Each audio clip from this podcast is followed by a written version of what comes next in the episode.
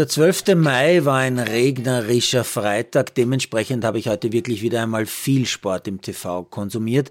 Hiermit äh, dementsprechend ein paar Eindrücke. Beim Giro hat die erste echte Bergetappe stattgefunden und halbwegs brauchbares Wetter war auch noch, daher wunderbare Bilder von der Berglandschaft. Ziel war in genau 2160 Meter Seehöhe am Gran Sasso. Ich glaube, das liegt so in etwa auf der Höhe von Rom, also Mitte Italien.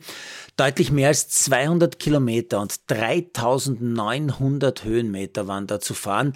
Die letzten rund 10 zehn Kilometer über der Baumgrenze umringt von Schneewächten, die Richtung Ziel dann zu meterhohen Schneewänden angewachsen sind. Eine Dreiergruppe mit zwei Italienern und einem Tschechen hat sich früh vom Feld verabschiedet. Ich habe dann immer wieder notiert, noch 90 Kilometer, 12 Minuten Vorsprung, noch 70 Kilometer, 10 Minuten Vorsprung, noch 26 Kilometer, 8 Minuten Vorsprung, noch 9 Kilometer, nur noch 6 Minuten Vorsprung. Am Ende bleiben aber rund 3 Minuten Vorsprung für den italienischen Etappensieger Bais. Patrick Konrad wird im großen Feld 36. auch mit etwas mehr als drei Minuten Rückstand. Schon davor habe ich mir einen Teil der Aufzeichnung des NBA-Spiel 6 zwischen den Nuggets und den Suns angeschaut.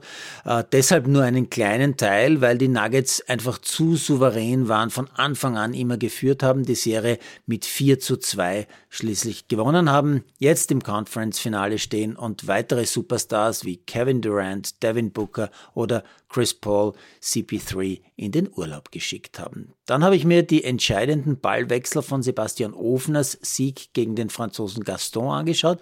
Mit Ofner, Misolic und Team stehen in Mauthausen jetzt gleich drei Österreicher im Halbfinale dieses kleinen Turniers. 100er Turniers. Beim 1000er Turnier in Rom, da hat Julia Grabherr gegen die Schweizerin Teichmann, Nummer 58 der Welt, ein Drei-Stunden-Duell gewonnen.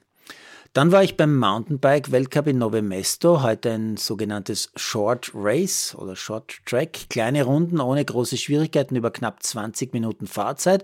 Und die Österreicherin Laura Stigger mittendrin in der letzten Runde an der größeren Steigung attackiert. Stigger kommt aber nicht ganz weg. Eine Fünfergruppe kommt auf die Zielgerade und Laura Stigger gewinnt tatsächlich diesen Sprint ein paar Zentimeter vor der Schweizerin Keller.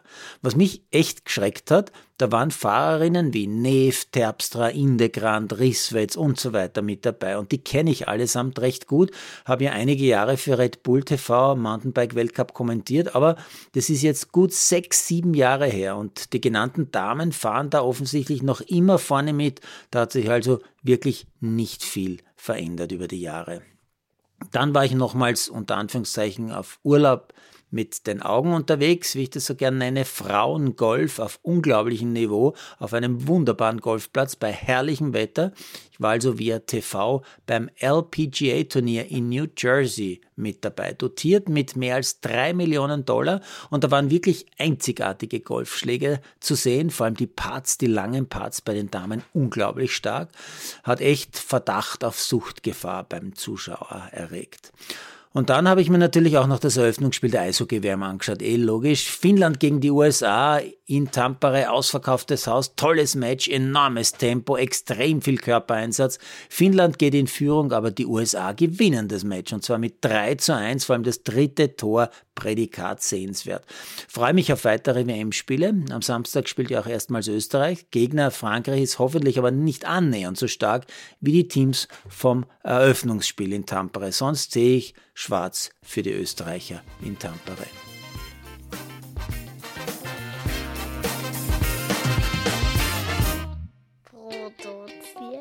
Produziert von Malderino Chiesis.